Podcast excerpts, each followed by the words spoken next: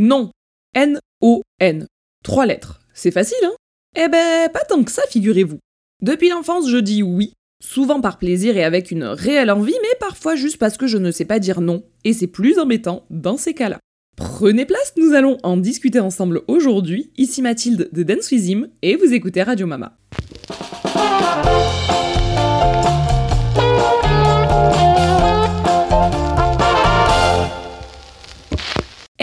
World, this is me. J'espère que vous allez bien, les podcasteurs de l'enfer. Au moment où vous écoutez ce podcast, soit au moment où il sort, parce que je sais que vous l'écoutez à la seconde où il sort, eh bien je suis pour ma part en train de vivre ma meilleure vie à Équitalion.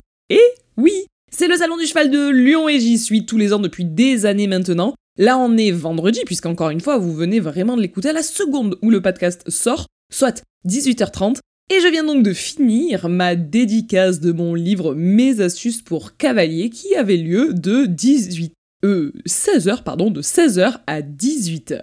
J'espère pour moi que cette dédicace s'est bien passée puisque j'ai toujours une immense crainte, c'est de me retrouver seule. j'ai toujours l'impression que vous allez pas venir, que je vais être là à vous attendre avec un grand sourire un stylo d'autographe dans une main, mon livre dans l'autre, et puis euh, le néant, genre que des gens qui passent devant, qui me voient de loin et qui se disent mais qu'est-ce qu'elle veut la blonde là avec son bouquin? Mais euh, bon, je vais pas me porter l'œil à moi-même, euh, non, ça va bien se passer, vous allez être au rendez-vous. Je voulais teaser dans l'intro, mais on va parler aujourd'hui d'un truc qui vraiment me concerne depuis toujours, mais me travaille depuis quelques années maintenant, c'est le fait de ne pas savoir dire non. C'est incroyable à quel point c'est vraiment un mot qui ne rentre pas dans mon vocabulaire, que je connais, hein, je vois que les autres l'utilisent et tout, mais j'arrive pas à euh, le faire à mon tour. Et qu'est-ce qui m'a donné envie d'aborder ce sujet? Pourquoi j'enregistre cet épisode? Oh, c'est très très simple. Au moment où j'ai écrit dans mes idées de podcast faire un podcast sur je ne sais pas dire non, c'était à la seconde où je venais de raccrocher d'un appel téléphonique de l'enfer Vraiment, ça faisait une seconde que j'avais raccroché quand j'ai noté l'idée et c'était une conversation téléphonique durant laquelle j'ai accepté un rendez-vous dont je n'ai pas grand-chose à faire. Avec plaisir. Ah non, mais bien sûr. Ah mais super, mais non, mais oui, mais compte sur moi. Mais évidemment. Sauf que la réalité, c'est que j'ai pas du tout, du tout envie d'y aller. Bon, le rendez-vous est derrière moi, maintenant que je vous enregistre ce podcast. Finalement, j'ai bien fait d'y aller, c'était quand même sympa. Mais j'ai dit oui, j'ai dû y aller, entraînant des pieds. Bon, ben peut-être que ça aurait été plus simple de juste dire non.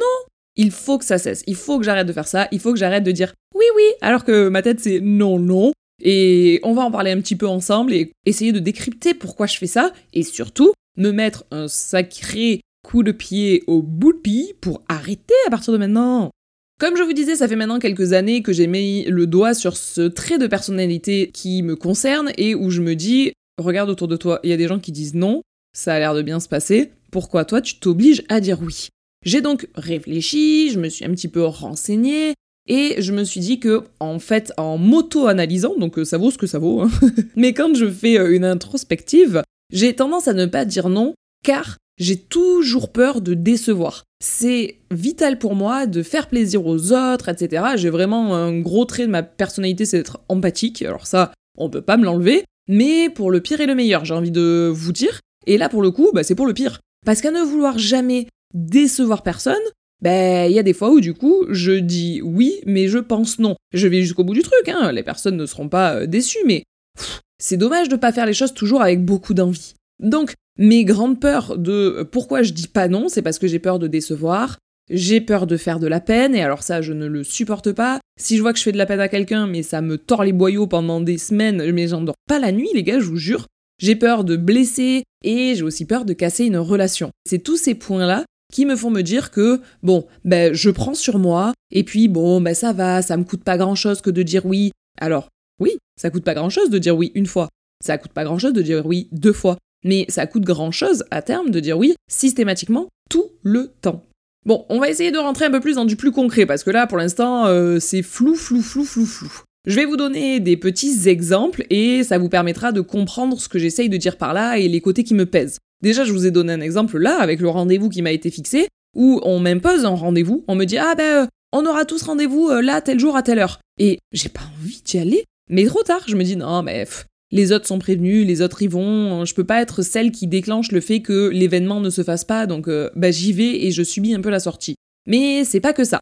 C'est aussi, par exemple, ne vraiment jamais savoir dire non quand on me demande de rendre un service. Et des fois, rendre un service c'est ok, et des fois il y a des services où ça me coûte parce que euh, j'aurai pas le temps ce jour-là dans la journée, parce que bah, euh, c'est pas possible pour moi. Et ça c'est principalement au boulot, hein, j'avoue. Mais en tout cas, eh ben, il y a des fois où même si euh, je n'ai pas envie de rendre ce service-là, et on te dit, ouais, n'hésite pas à dire non. Hein. Et toi, tu dis, bah, non, j'hésite pas à dire non, je ne sais pas le faire, donc je ne vais pas hésiter, je vais pas le dire, et je dis oui. Alors du coup, ça te rend super serviable, etc.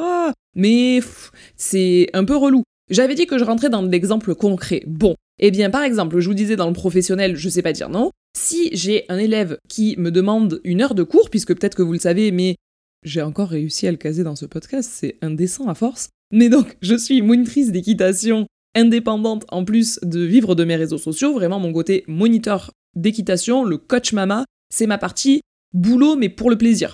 Ça me permet euh, de kiffer, de donner des heures de cours, de monter des chevaux pour le kiff vraiment et euh, pour euh, avoir des élèves que j'adore, mais c'est pas du tout ça qui me fait vivre. Hein. Moi, ce qui me fait vivre, ce sont mes réseaux sociaux. Et donc, le principal dans mon emploi du temps, c'est normalement mes réseaux sociaux, et après, j'essaye d'intercaler, euh, de mettre des cours au milieu, quoi, pour kiffer ce moment-là dans ma journée. Il y a des périodes comme en ce moment qui sont des grosses périodes vraiment énervées en termes de boulot pour les créateurs de contenu, tout simplement parce qu'on rentre dans l'hiver, on arrive vers la fin de l'année en termes de chiffre d'affaires. Et donc euh, il y a plein de marques qui se réveillent et qui disent bah écoutez on a du budget pour de la com, euh, vous voulez communiquer avec nous? Donc euh, bah, on bosse beaucoup. Il y a aussi beaucoup d'événements dans le monde du cheval, c'est les mois où il y a beaucoup de salons du cheval, il y a beaucoup d'événements autour des chevaux dans lesquels je me rends. Et donc c'est des mois où on bosse de ouf, vraiment on n'arrête pas. C'est juste avant le Noël là, c'est on cravache si vous me pardonnez l'expression quoi. Et moi j'essaye dans tout ça de euh, déjà survivre avec tout ce travail, mais également de continuer mes heures de cours avec mes cavaliers parce que bah, les pauvres, je vais pas les laisser tomber deux mois dans l'année juste sous prétexte qu'avec euh, mes réseaux sociaux j'ai beaucoup de boulot. Et du coup, je leur euh, garde leurs heures de cours régulières. Prenons un exemple, une élève que j'ai tous les dimanches à 14h. Donc elle, elle a son créneau qui restera de 14 à 15. Je sais que ce créneau-là bouge pas. J'ai 7 élèves en cours. Si cet élève me dit écoute Mathilde, en ce moment j'ai du temps, j'aimerais faire plus d'heures de cours ou j'aimerais que tu montes mon cheval une fois de plus dans la semaine. Est-ce que c'est possible pour toi? Mais là, je suis incapable de dire non. Je ne peux pas. Hein. Je regarde mon emploi du temps, il y a déjà trois emplois du temps qui se superposent et je me dis chaque jour est un challenge. Dans chacune de mes journées, je ne sais pas comment je vais faire. Et du coup, je lui dis ah, je crois que j'ai oh peut-être un créneau de euh, hmm, si on se dit alors attends, si je pousse mon emploi du temps, que je commence plus tôt, là, que je plus tard, là, que nana, bon, ben je peux te trouver un créneau de telle heure à telle heure, ça te convient? Et c'est systématique. Alors du coup, bon, ben c'est super pour mes élèves, et ça me fait grave plaisir de leur caler l'heure de cours en plus. En plus, ça me fait... J'adore euh, bosser avec eux. Ceci étant dit, moi je me tire une sacrément grosse balle dans le pied, une bastos dans le panard, parce que quand arrivera le fameux jour où je lui ai rajouté une heure de cours en plus, je sais que je vais me dire mais pourquoi t'es allé te caler cette heure de cours en plus Ça ne rentrait pas, maman, tu le savais que ça ne rentrait pas. Mais comme j'ai été incapable de dire non, eh ben, au détriment de mes heures de sommeil, je vais faire l'heure de cours et du coup, des trucs que j'avais à faire sur mes réseaux sociaux, je vais les faire euh, plus tard dans la, soirée ou plus tôt dans la matinée et dormir moins pour faire mon travail de base à des heures euh, un peu indécentes parfois. Vous voyez ce que je veux dire? Donc ça, c'est vraiment un moment où je ne sais pas dire non et où en vrai, c'est quoi là? La peur de décevoir? Bon bah oui, ton élève il est déçu, il voulait faire une heure de cours en plus, mais tu peux pas, tu peux pas. Euh, c'est voilà, euh, déjà tu lui conserves ses heures de cours de d'habitude. C'est la peur de casser une relation? Bon bah clairement, si un élève ne veut plus travailler avec toi parce que tu ne lui donnes pas plus d'une heure de cours par semaine, bah c'est que votre relation elle était peut-être pas aussi stable que ce que tu pensais. Bref, j'ai toutes les raisons du monde pour pouvoir dire non, je suis juste incapable de le faire. Dans un autre genre, il y a une situation qui m'arrive tout le temps. C'est un running gag avec Lucas où il me dit Mais Mathilde, mais je ne sais pas pourquoi ça t'arrive à toi, c'est dingue, les gens ils doivent le voir sur ta tête. C'est que dans les endroits publics, les gens aiment trop venir me parler pendant des heures pour me raconter leur vie et j'en ai R, A, F. Traduisez, rien à foutre. Sachez que, pour vous donner une idée, hein, par exemple, la dernière fois, on était dans un supermarché. On était Lucas d'un côté, moi de l'autre, dans la partie euh, non alimentaire, la première partie du supermarché. Et on part chercher euh, que sais-je, peut-être des feuilles pour l'imprimante ou je sais pas quoi. Enfin bon, bref, on était dans cette partie-là. Et il y a une dame qui vient, qui me chope par le callback, qui vient et qui me dit Vous pensez que c'est quelle paire de draps qui ira le mieux dans le lit de ma fille? Et là, tu te dis Mais qu'est-ce que j'en sais, ma grande? Et je lui dis Ah, euh, comment ça? Pourquoi je dis pas Bah, j'en sais rien, ou celle-là, et je me casse? Non, non, non, je rentre, allez, vas-y, maman tout pour la gentillesse, même quand t'as pas le temps. Euh, ah, je dis, je sais pas, euh, vous préférez lequel vous? Elle me dit, ah bah alors, euh, le. Mais c'était deux paires de draps, en plus je les trouvais moches les deux, mais. celle-ci, il y a des fleurs dessus, alors ma fille aime bien les fleurs, et celle-ci, a des petits chats dessus, et ma fille adore les chatons. Alors je me rappelle plus exactement de ce que c'était, mais c'était un peu ça l'idée, quoi. Je dis, ah d'accord. Et du coup, et donc là, je rentre dans une discussion où j'essaye de savoir quelle est la déco de la chambre de sa fille, de sa fille qui est adulte, hein. on parle d'une dame, elle était elle, avait quoi, au moins 70 ans, donc euh, la fille en question, elle devait avoir 50 ans, soit elle avait des goûts normalement un peu marqués, elle avait qu'à demander directement à sa fille de choisir quel drap elle préférait. Non, non, non, non, c'était la meuf random, la mama blondinette, au milieu du supermarché, avec son fils sous le bras, en train de lui dire Alors, ben à mon avis, si la déco de la chambre de votre fille tire plutôt dans les tons verts, vous devriez partir sur les draps avec décoration fleurs dessus. Et je suis euh, donc la meuf m'a tenu la jambe comme ça pendant mais je sais pas sans rire au moins un bon quart d'heure, mais c'est long un quart d'heure dans ces discussions-là, et je suis incapable de mettre un terme à ça. Je suis incapable de lui dire en gros non et de mettre une limite, de dire bon allez, super madame, maintenant je vous ai choisi ce drap, maintenant allez c'est ciao. Je veux pas savoir euh, comment s'appelle euh, votre fille, le prénom de vos arrière-petits-enfants, etc. Enfin, on a discuté cinq minutes, c'était sympa, et puis c'est tout. Mais je suis incapable de dire non. Exactement pareil, la dernière fois on va dans un supermarché de fruits et légumes, et donc je suis en train de choisir ma meilleure pomme ou banane ou que sais-je, et il y a un gars qui vient et qui me dit euh, Bonjour, vous allez bien? Et je me retourne vers lui, je vois que c'est un mec, c'est un vendeur du magasin, c'est un magasin dans lequel je vais régulièrement, du coup je me dis Oh mince Mathilde, toi qui es si peu physionomiste, autant vous avez déjà engagé la discussion ensemble et tu l'as zappé, donc euh, euh, peut-être que c'est quelqu'un qui te connaît et que tu connais pas. Puis en plus, maintenant, sans faire la meuf, mais maintenant qu'il y a beaucoup de gens qui nous suivent sur les réseaux sociaux, quand je croise des gens dans la rue, je ne sais jamais si c'est des gens que je connais de la vraie vie, si c'est des gens que j'ai déjà rencontrés IRL, ou si c'est des gens qui me connaissent des réseaux et qui du coup, eux, me connaissent par cœur puisqu'ils connaissent mon visage, ils le voient tous les jours. Mais par contre, moi, quand je les rencontre, je sais pas qui c'est. Donc cet homme-là vient et je sais pas si il me connaît parce que je suis Denswizim, si il me connaît parce que je viens régulièrement à son magasin, ou s'il a juste euh, du temps à perdre et donc envie d'engager la discussion. Et donc, euh, ne sachant que trop répondre, je dis bah oui, oui, ça va bien. Il me dit oh, Bien. Bien? Et je dis, oh punaise, non, un lourd, un lourd, un lourd, un lourd, Mayday, Mayday, alerte, alerte.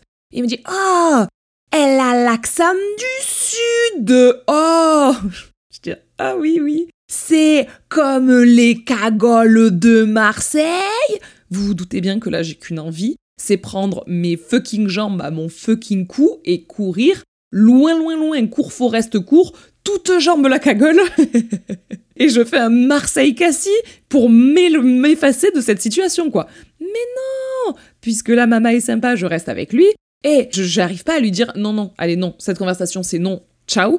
Et donc, je me subis, je me farcis, j'ai même envie de vous dire, une conversation longue que je n'en voyais plus la fin. Il a fallu que je fuis en moonwalk pour me barrer de cette situation, où il me raconte que lui aussi, il a un grand frère qui vient de Montpellier, et que à Montpellier, ben lui, ce qu'il aime bien, c'est tel endroit, je connais tel endroit, bien sûr que non. Ah bon, ben parce que, eh, vas-y, qui me parle de Montpellier pendant deux heures, et après il me dit, mais vous venez d'où exactement euh, De Marseille? Ah, Marseille Ah bon? Eh ben peut-être que vous connaissez Julien mais, frère, je connais un Julien, deux Julien, 40 Julien qui habitent à Marseille, mais il y a très peu de chances que ce soit exactement le même. On n'est pas dans un mini-village à Marseille, on est euh, beaucoup de gens, ok? Et donc, je me retrouve coincé dans cette conversation.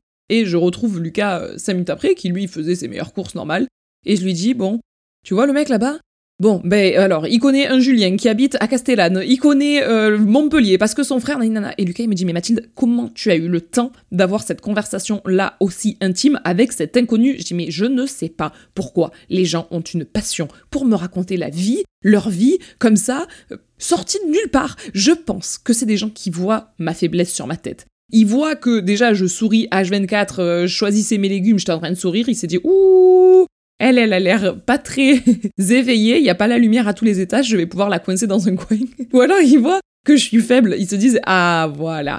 Elle, elle va pas oser me dire non, ça doit être écrit sur ma tête. Hein. Et donc, je vais pouvoir lui entamer la discussion de sa vie qu'elle en a RAF, mais moi, par contre, je me régale. Et je pense que, mais même si c'est pas conscient, inconsciemment, les gens, ils sentent ce truc-là chez moi, ils le détectent. Et du coup, mais je passe ma vie en public à parler avec des gens que je ne connais pas, qui me racontent leur vie, mais qui me racontent des trucs super intimes. Hein. Je rentre pas plus dans les détails, mais il y a même une fois, une dame, ça c'était dans un bus à Marseille, dans le 18, je rentrais du centre-ville et je filais euh, vers le dernier 10e arrondissement où j'habitais. Et donc je me cale dans le 18, c'est un peu un bus de cassos, on va pas se mentir, ceux qui sont de Marseille, vous connaissez. Et euh, je rentre donc euh, dans ce fameux bus. Il y a une dame qui s'assoit à côté de moi, âgée, mais âgée au point d'avoir une canne et de potentiellement porter des couches, vu l'odeur de la dame, qui, qui commence pardon, à me raconter les histoires de coucherie de son mari qu'il l'a trompé et donc je savais tout, je savais la façon dont il l'a trompé, le nombre de meufs avec qui il l'a trompé, etc. Et je là, hmm, d'accord madame. Euh, bon, je pense qu'il y a prescription, c'était il y a longtemps, euh, donc je rentre dans sa conversation et elle finit même par me dire ouais, mais ça m'a soulagé quand il était mort, au moins là je savais où il était. Je me suis dit mais je suis chez les fous.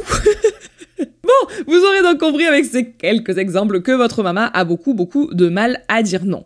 Je me suis donc un petit peu plus renseignée hein, quand je me suis rendu compte de ce problème, parce qu'en vrai, de vrai, au quotidien, c'est lourd. Là, on en parle, on rigole, on rigole. Mais vous imaginez bien que dans le travail, quand on te dit euh, Ouais, faudra que tu rendes cette énorme dose de travail pour demain, que c'est obligatoire que tu fasses 40 heures sup non payées pour pouvoir le faire, et que tu dis D'accord. Ou quand euh, dans les travaux de groupe, euh, dans les études, ils voient bien que t'es la meuf bonne poire, et que du coup tu te fais avoir à être celle qui fait tout le travail pour que les autres n'aient plus qu'à mettre leur nom sur le dossier, et que bah, tu dis pas non parce que t'es sympa. Bon, ben c'est beaucoup moins rigolo dans la réalité. En poussant donc mes petites recherches, je me suis rendu compte qu'il y a trois différents conflits de valeurs qui empêchent le non spontané, donc exactement ce que je vous dis là, de dire immédiatement non. Moi je peux dire non, mais avec des biais ou avec des excuses, ou alors D'abord, je dis oui et après, je vous dis hmm, j'ai réfléchi, mais finalement, non, voilà. Donc, qu'est-ce qui m'empêche de dire un non spontané et qui mettrait fin à la discussion et qui arrêterait de me prendre le cerveau? Numéro 1, c'est le niveau de conscience tribal slash affectif. C'est comme ça que ça s'appelle, hein, euh, c'est pas moi qui l'ai inventé, mais la définition c'est peur que l'autre se sente blessé, peur de perdre la relation. Donc c'est exactement ce que je vous disais tout à l'heure. Donc le niveau 1 me concerne. Le niveau 2 s'appelle le niveau de conscience du guerrier slash l'ego. En gros, c'est la peur d'être égoïste ou la peur de faire mal à l'autre. Ici, à nouveau, je me sens tout à fait concernée. J'ai aucune envie que les gens se sentent mal à l'aise à cause de moi, ça c'est vraiment un toc que j'ai qui est énorme, mais quitte à devoir meubler des conversations seul pendant deux heures et bam bim bam, on est un groupe de 15, je meuble la conversation seul pour être sûr que personne ne se sente euh, mal ou mal à l'aise, enfin c'est 100% moi. Et enfin, le niveau de conscience traditionnel, qui est la peur de se sentir coupable, la peur du rejet du groupe. En gros, comme je vous disais, moi je ressens les trois. Et même quand j'y réfléchis, il y a un truc un peu plus égoïste que ça. C'est surtout que, en disant jamais non, j'attends des autres que tout le monde m'aime, je crois. Là, c'est vraiment très intime hein, ce dont je vous parle ici, et c'est un ressenti que j'ai sur moi-même, et je crois pas que ce soit des très belles qualités, je pense que c'est des traits de ma personnalité dont je suis pas spécialement fière, qui font partie de moi, mais sur lesquels j'ai besoin de travailler. Et je pense que le fait de ne pas savoir dire non, c'est pour être sûr de froisser personne, etc. Être sûr de garder toutes mes relations comme on disait, mais surtout, au-delà de ça, être sûr que tout le monde m'aime. Que tout le monde se dise euh, Ah ben Mathilde, c'est la meuf qui est tout le temps pleine d'énergie, tout le temps d'accord, elle est souple, elle est malléable, elle est toujours ok pour te rendre un service, etc.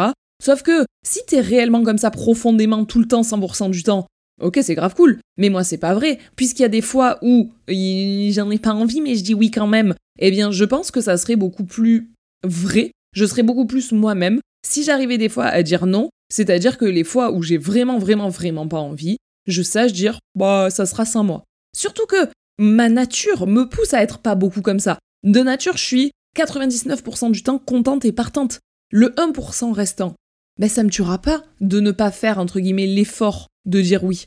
Le 1% restant, je dirais non, et je crois pas que ce soit ça qui fasse que les gens m'aiment moins ou même pas. Enfin, ouais, non, je pense pas.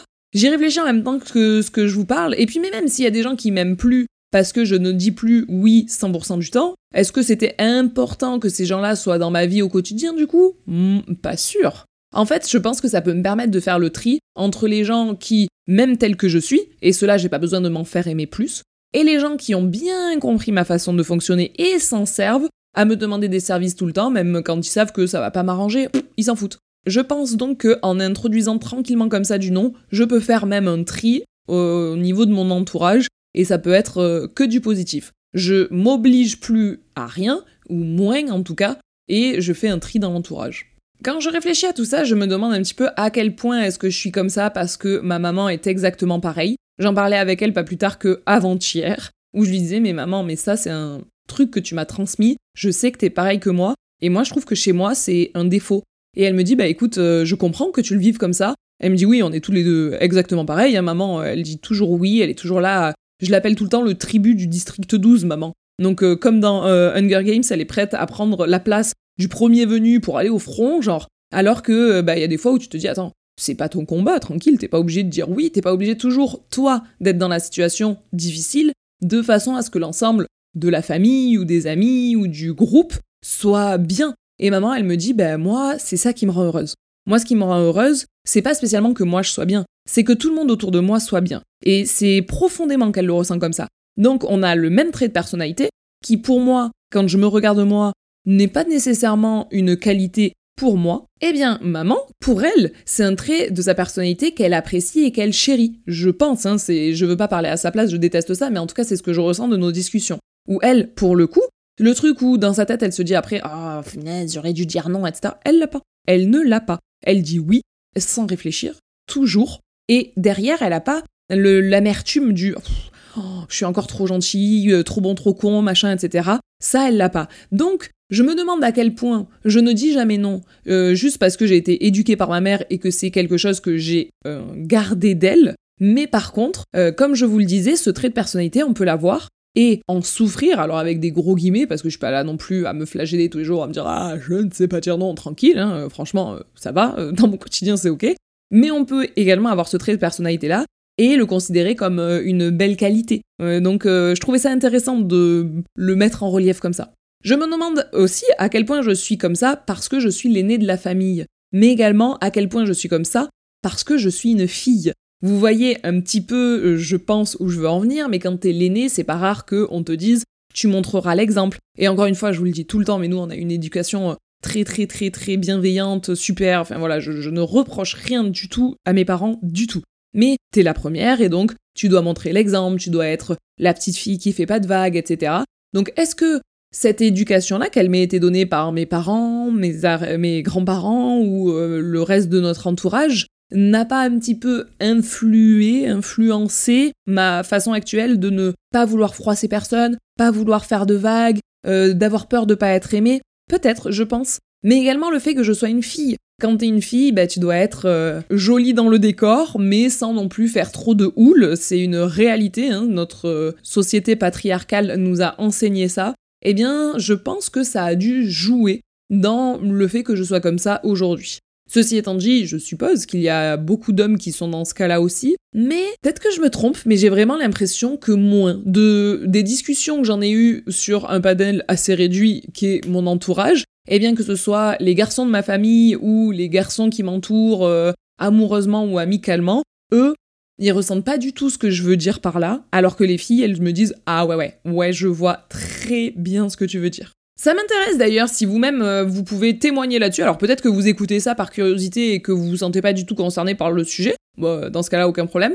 Mais si vous-même vous avez remarqué ce trait de personnalité, soit chez vous, soit chez une amie, soit chez un ami, enfin bon bref voilà, n'hésitez pas à m'en faire un retour sur Instagram, je vous jure ça m'intéresse de ouf. Alors la réalité dans tout ça, c'est que la majeure partie du temps, si je dis oui quand on me pose une question, je finis par le faire avec plaisir, ou en tout cas, je finis par me convaincre que je le fais par plaisir. Même si souvent je traîne les pieds au moment de j'allais en me disant ah j'aurais dû dire non, j'aurais dû dire non, j'aurais dû dire non. J'y vais à reculons, mais finalement, une fois sur place, je me rends compte que oh, bah, finalement j'ai bien fait de venir, voire même oh là là, ça aurait été dommage de louper ça. Je pense donc que, bah encore une fois, hein, il euh, n'y a pas de moment où ça me plombe la vie, mais euh, ça, voilà, il faut quand même des fois introduire un peu de nom. Il y a un exemple vraiment qui m'a choqué, c'est qu'il y a pas longtemps, je regardais une interview menée par Kian Kojandi et son acolyte Navo sur euh, l'émission Un bon moment que je vous recommande énormément, qui est disponible sur YouTube et je pense en format podcast. Et ils interviewaient Big Flo et Oli, le fameux duo de rappeurs.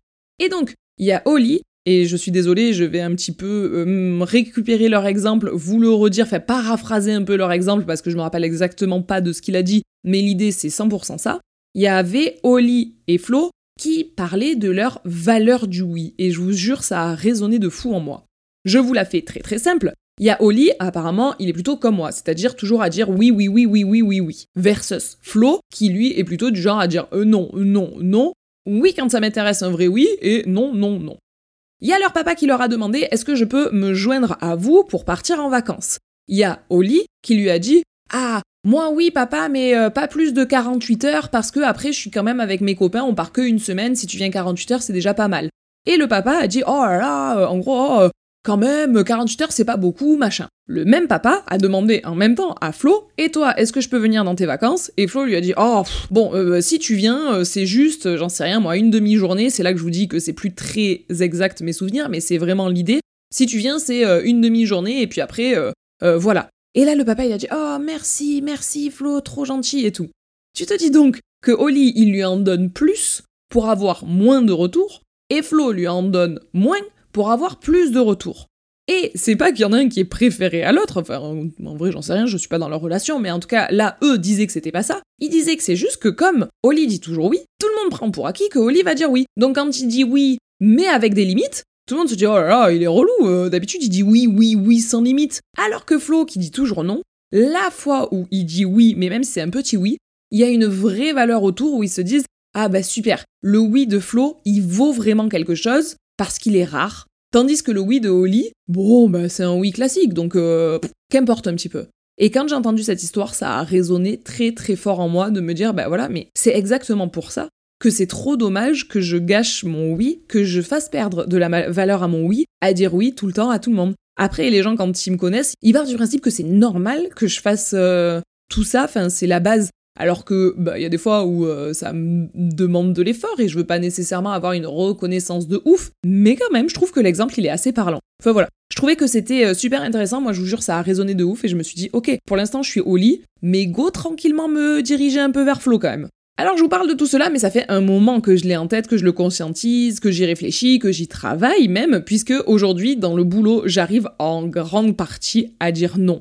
Et oui, messieurs, dames, en fait, le fait d'être patronne de ma propre boîte, ça m'oblige à faire de vrais choix et à pas me laisser marcher dessus. Je suis obligée des fois de dire non quand on me demande des collaborations que j'ai pas envie, quand on me demande des euh, efforts que j'ai pas envie de faire, quand on me propose des contrats qui dans le budget sont impossibles, quand on me demande de baisser mes prix mais de casser mes prix en 42, ce qui est souvent le cas, genre euh, bonjour, ah la prestation que vous voulez coûte 1000 euros.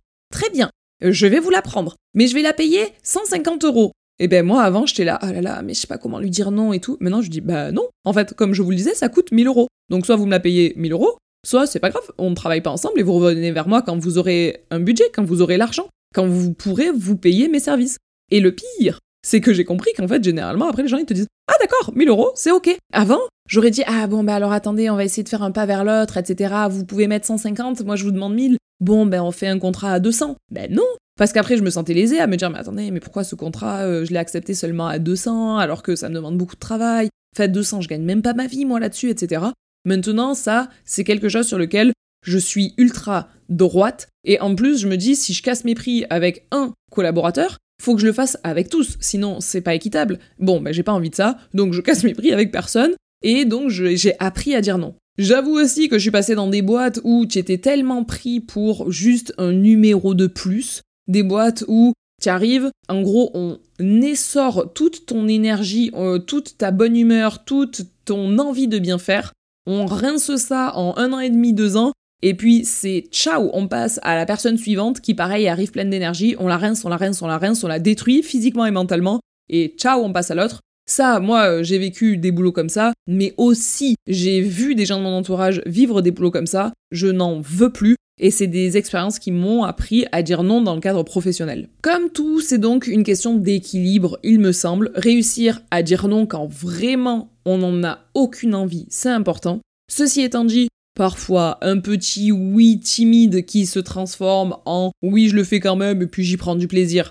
c'est cool. Et puis garder ma nature profonde qui est de dire un grand oui euh, rapide et facile dans 99% des situations et y prendre beaucoup de plaisir. Voilà, vous en savez un petit peu plus. J'espère que ça vous a intéressé, j'espère que ça vous a plu. On est allé dans le type, on est allé dans l'intime aujourd'hui. Hein. Vous aimez bien ça? Moi, j'adore parler de ça avec vous ici. J'aurais du mal, je crois, à le faire sur d'autres réseaux sociaux parce que c'est vraiment vous raconter des, bah, des trucs que je considère être comme euh, des failles pour moi. Euh, vous dire que j'ai des défauts, c'est avouer que j'ai des failles dans mon mental. Alors que pas du tout, je suis juste un humain si j'ai des défauts. Mais voilà, c'est quelque chose qui... C'est un exercice qui est difficile. Là, le gros avantage, c'est que je suis en train d'avouer tout ça à mon micro, qui, lui, est impassible. Donc, euh, c'est le meilleur des psys.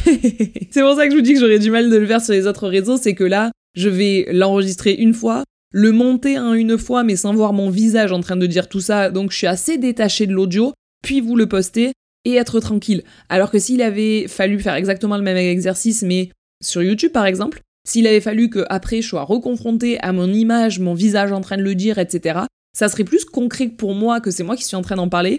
Et je crois que je pourrais en parler avec beaucoup moins de décomplexion. Hmm, moyennement français, hein. Bon, qu'importe.